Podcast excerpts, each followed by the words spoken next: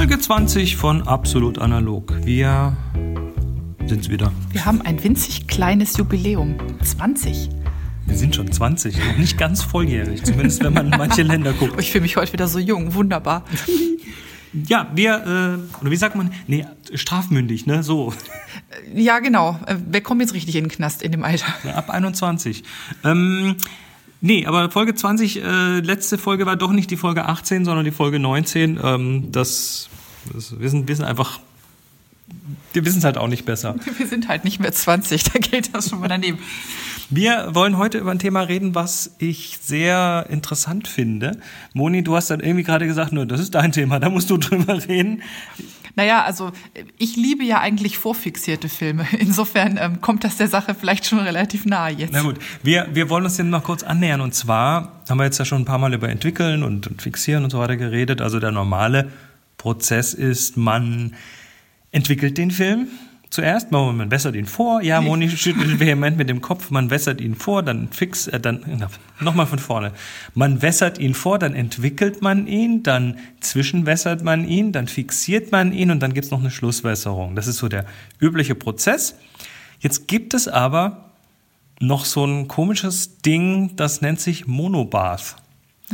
Da bin ich jetzt äh, kürzlich mal wieder drüber gestolpert und zwar von New 55. Die haben einen Monobath-Entwickler und der Monobath-Entwickler ist ein ganz kurioses Ding und zwar verspricht der, dass man äh, statt Entwickler und Fixierer, also mit zwei Suppen und vielen Zwischenschritten, den Film einfach in eine Einzelsuppe reinwirft, in der wird er entwickelt Die rundrum sorglos Suppe. Genau.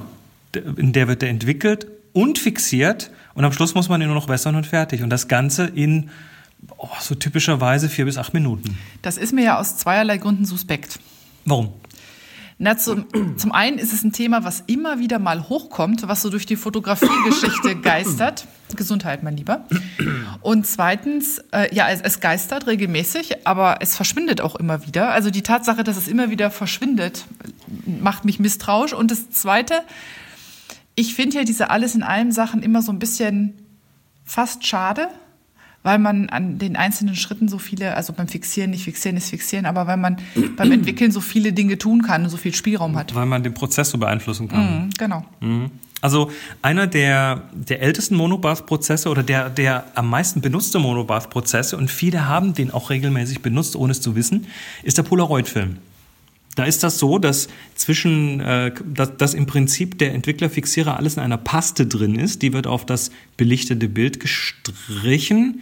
Da ist auch gleichzeitig noch was drin, was äh, kein Licht durchlässt, damit das quasi im Dunkel passieren kann, auch wenn man es öffentlich hält. Und dann äh, diffundiert das Bild so durch diese Paste durch nach vorne, wo man es dann sieht.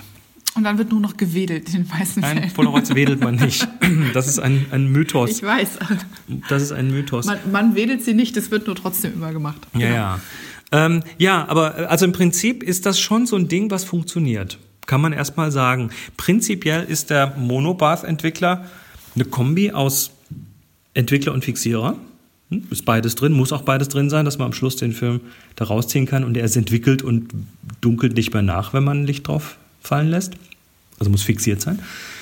Und es ist im Prinzip ist es ein schneller Entwickler, Der agiert, bevor der Fixierer zuschlagen kann, So oder? ungefähr, genau. Der, er Fi ja. der Fixierer Sonst- schlägt quasi zu, bevor der Fixierer, das passiert eigentlich gleichzeitig. Also der Entwickler entwickelt, während der Fixierer quasi das Silber schon so langsam wegfrisst, äh, versucht der Entwickler dagegen anzukommen und das Ganze ähm, ist, ja, äh, muss halt sehr, sehr gut balanciert sein, Ja. damit das funktioniert. Weil äh, wer schon mal ähm, standardmäßig entwickelt hat, also so ganz regulär, der weiß, wie wichtig das ist, dass man beim Entwickeln mit einer sauberen Dose arbeitet, wo nicht noch Fixiererreste drin sind. Genau. Weil es bei konventionellem Entwickler so ist, wenn ein, wenn ein kleines Maß an Fixierer an irgendeiner Stelle noch in der Dose ist oder in der Flasche war, mit der man den Entwickler aufgesetzt hat, dann ist in der Regel der Entwickler am Arsch. genau, der ist sehr empfindlich auch für Das, Unreinigungen. das heißt, das Timing bei diesen Monobath, Mono, Monobath-Entwicklern, das ist ja schwierig, bei diesen Eintöpfen, sage ich mal, äh, das Timing ist von größter Bedeutung, was da äh, Ja. chemisch abläuft. Nicht nur das, sondern es muss tatsächlich wohl anscheinend auch auf den speziellen Film angepasst werden. Also es muss tatsächlich custom diese, diese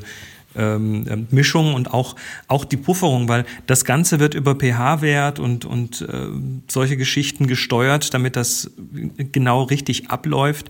Also es ist nicht ganz, ähm, nicht ganz kribbelfrei, würde ich sagen. Und wie gesagt, aber wenn es funktioniert, ist es wohl richtig gut, weil dann hast du innerhalb von acht Minuten das Ding durch. Dafür hast du nicht so viel vom Prozess. Es ähm, kommt ursprünglich wohl von der Presse. Also die Pressefotografen, die mussten ja früher äh, so schnell wie es geht ihre Bilder raushaben Klar, und ja. das ohne viel Stress. Das heißt, die mussten schnell entwickeln.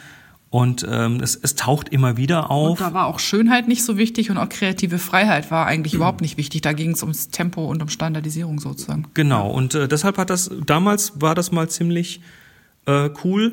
Dann ist es wieder verschwunden, dann ist irgendwann in den 50er, 60er Jahren wiedergekommen. Also das hat so ein, so, eine, so ein Revival gehabt. Ähm, wie gesagt, mit Polaroid ist es eh wiedergekommen, aber da wussten wir nicht, dass es Monopath-Entwickler ist. Ähm, und es gibt insgesamt also nicht wirklich viele davon. Der aktuelle ist eben der New 55, wo gesagt wird, dass er zum Beispiel mit dem Fuji-Filmen, also Fuji Schwarz-Weiß-Filmen mit dem Kodak 3X gute Resultate hat. Also dafür scheint er auch einigermaßen optimiert zu sein. Ähm, es ist an sich erstmal eine gute Sache, weil es macht es natürlich für Anfänger sehr einfach. Ne? Man muss nicht so viele Chemie haben, man, äh, man, man kann mal schnell eben was ausprobieren. Und deshalb ist auch manchmal bei so Kits, wenn man solche, ja, es gibt manchmal solche Lochkamera mit Film und Entwickler und so weiter, da ist ganz gerne auch mal ein Monobath ja. dabei. Ähm, macht es also sehr, sehr viel ähm, macht es sehr viel Macht's einfacher, einfacher ja. Mal, ne? Senkt die Hemmschwelle gewaltig, um damit anzufangen.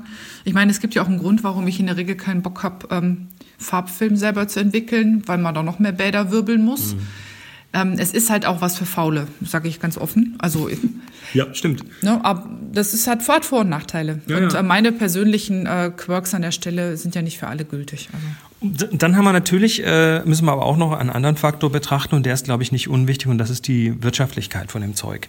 Wir ähm, kriegen zum Beispiel den New 55 angemischt. Der kommt nicht als Konzentrat. Ich vermute, dass sich die Chemie da nicht vertragen würde. Mhm. Und ähm, deshalb kommt der fertig und dann kaufst du einen Liter und damit, darin kannst du sieben Rollen Film entwickeln. Und der kostet ungefähr 25 Dollar der Liter und damit rechnen wir mit ungefähr 3,50 Dollar pro Film. Dann lass mich mal eben kurz hochrechnen. Sieben Filme pro Entwickler. Wenn ich dann mit 55 Filmen aus dem Urlaub wiederkomme, wird es teuer. Wird's also 3,50 Euro, äh, 3 Dollar pro Film habe ich mal ausgerechnet. Okay. Äh, wenn ich jetzt mit Konzentraten arbeite, zum Beispiel wieder, wieder der Klassiker äh, Rodinal, ähm, 500 Milliliter, ein halber Liter Rodinal kostet irgendwie 15 Euro ungefähr. Und dann nehme ich mir noch so einen Pulverfixierer äh, für, für 4 Liter Fixierer, das hält, oder 5 Liter, das hält dann ewig. Ja. Ähm, für nochmal irgendwie, nochmal 15 vielleicht, dann sind wir bei 30 Euro ungefähr. Viel teurer dürfte es auch nicht werden, wenn man HC 110 nimmt. Das Zeug wird ja auch irgendwie fein verdünnt. Da kriegt man einen Liter, ich überlege gerade, was genau. der Liter kostet. Teuer ist er aber auch nicht. Und da ich meistens mit 1 zu 31 Verdünnung ähm, ja. entwickle, ist da, kommt man da auch lange mit aus also, und halten tut er auch noch lange. Also wir kommen bei so einer klassischen Rodinalverdünnung und einem halben Liter Rodinal auf 100 Rollen Film. Mhm. Ähm, damit kommen wir auf ungefähr 30 Cent pro Rolle gegen die 3, 3,50 pro Rolle. Also das ist schon ein deutlicher Unterschied. Und du zahlst quasi zehnmal so viel, damit es ein bisschen bequemer wird. Das muss man einfach mal kurz so ein bisschen sich überlegen. Ja, ich meine, es mag Situationen geben, wo das äh, komplett viel Sinn ergibt, wenn man mal ähm, on Location schnell was entwickeln muss, weil man auch schnell was herzeigen muss, mhm. dann ist das sicherlich nicht verkehrt. Aber für den großen Stil wird es dann, wie gesagt, teuer. Also ich denke, wenn, wenn, wenn wir zum Beispiel einen Workshop halten und man würde mal ganz schnell auf Ergebnisse gucken wollen, also wo jetzt nicht die Entwicklung im Vordergrund steht, sondern das Ergebnis im Vordergrund steht, dann könnte man das mal mit ein paar Sachen zum Ausprobieren machen. Ja, dann wäre es dann wär's halt zehn Minuten statt einer halben Stunde. Richtig, so. genau. Gut. Ähm, Vielleicht noch ein Faktor, wie lange hält das Zeug? Der ungeöffnete New 55 hält ungefähr ein Jahr.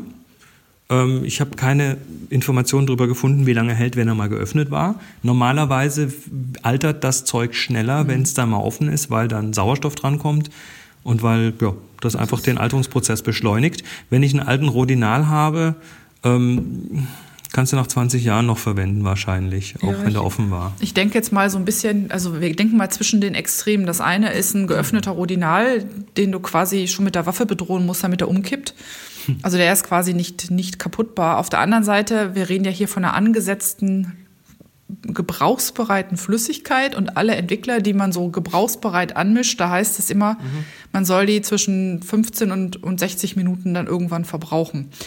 Und dann, also ich denke mal, das ist der, das andere Extrem. Irgendwo dazwischen wird es liegen, aber wahrscheinlich näher an, den, näher an dem wird schnell alt als in Ja, dem. du kriegst, du kriegst das, der Unterschied ist, du kriegst den New 55 Du kriegst nur den nur so. angemischt. Ne? Das ist klar, genau. Ähm, aber und- dafür kommst du damit ja auch nicht sehr weit. Das heißt, du wirst ihn auch schnell benutzen in der Regel.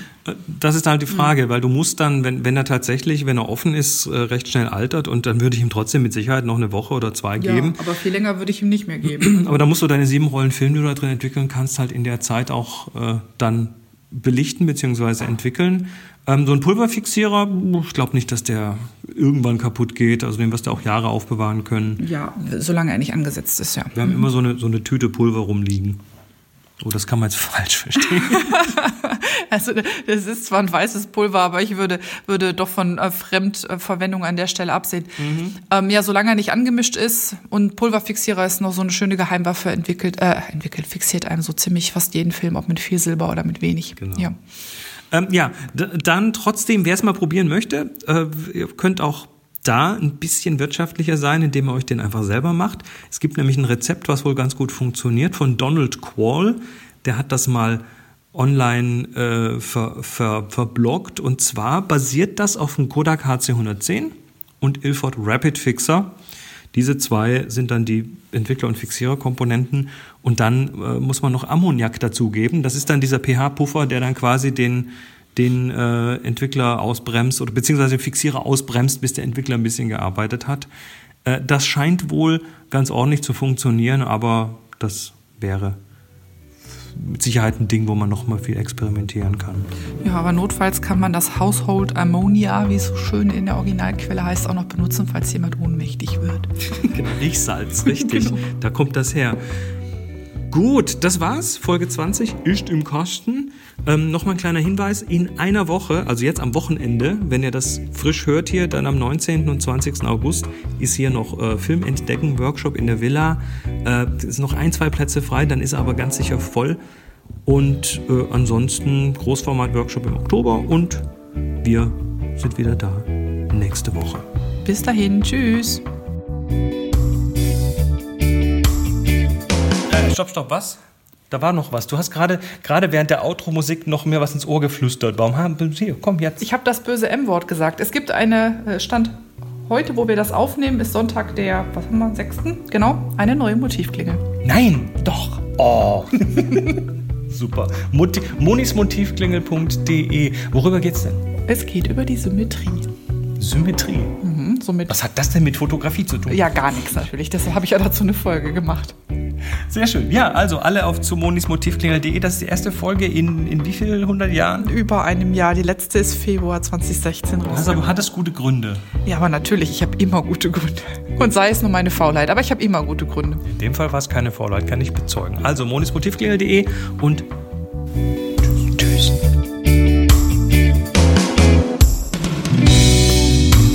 Absolut analog ist eine Viewfinder Villa Produktion mit Monika André und Chris Marquardt. Weitere Informationen auf absolutanalog.de.